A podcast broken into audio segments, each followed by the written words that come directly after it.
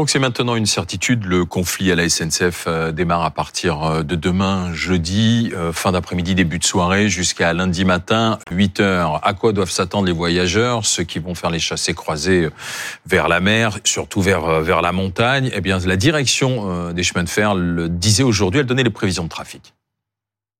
Nous ferons circuler un TGV sur deux ce week-end.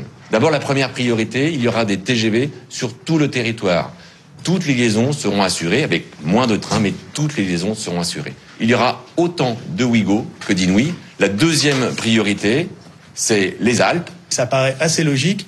On va d'abord traiter les trains les plus pleins.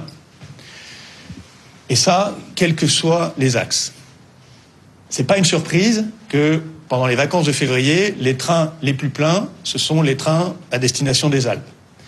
Donc, notre priorité a été d'assurer l'ensemble des trains à destination des Alpes.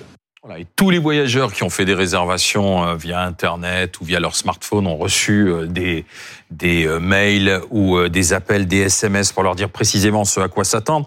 On va aller voir David Dunal qui est gare Montparnasse à Paris justement pour savoir comment réagissent les voyageurs.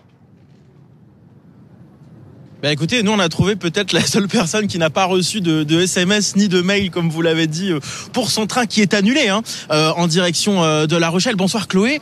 alors, expliquez-nous, votre train a été annulé, vous avez finalement réussi à en trouver un Tout à fait, mon train pour vendredi il a été annulé. Du coup, j'ai réussi à en trouver un en dernière minute pour bah là, à 19h. et effectivement, je n'ai pas reçu de mail, j'ai vu directement sur l'application. Bon là, vous êtes euh, le, stress est retombé, mais tout à l'heure vous nous expliquiez c'était quand même plus compliqué. Euh, oui, effectivement, c'était bah, pas mal de stress parce que j'avais plus de train pour ni vendredi ni samedi et euh, donc ça décalait à dimanche. Et vu que je suis ici pour le travail, j'ai pas de, bah, de logement, de solution de, de recours. Du coup, oui. Qu'est-ce que vous en pensez vous de, de ce mouvement social qui vient, qui intervient à un moment de départ en vacances? Bah, je comprends qu'ils aient des revendications, mais c'est vrai que c'est pas sympa à la fois pour les travailleurs, à la fois pour les personnes qui partent en vacances, qui toute l'année galèrent pour se payer leurs vacances et qui au final soit peuvent pas partir, soit euh, peuvent pas se faire rembourser ou autre. Du coup voilà. Merci beaucoup Chloé, on va vous laisser euh, prendre votre train, ce serait bête de le, de le louper. Euh, du coup, un TGV sur deux, vous l'avez entendu tout à l'heure dans les prévisions de, de la SNCF sur l'ensemble des axes. David Dunal avec Marion Delpierre en direct de la gare euh, SNCF, la gare euh, de Montparnasse.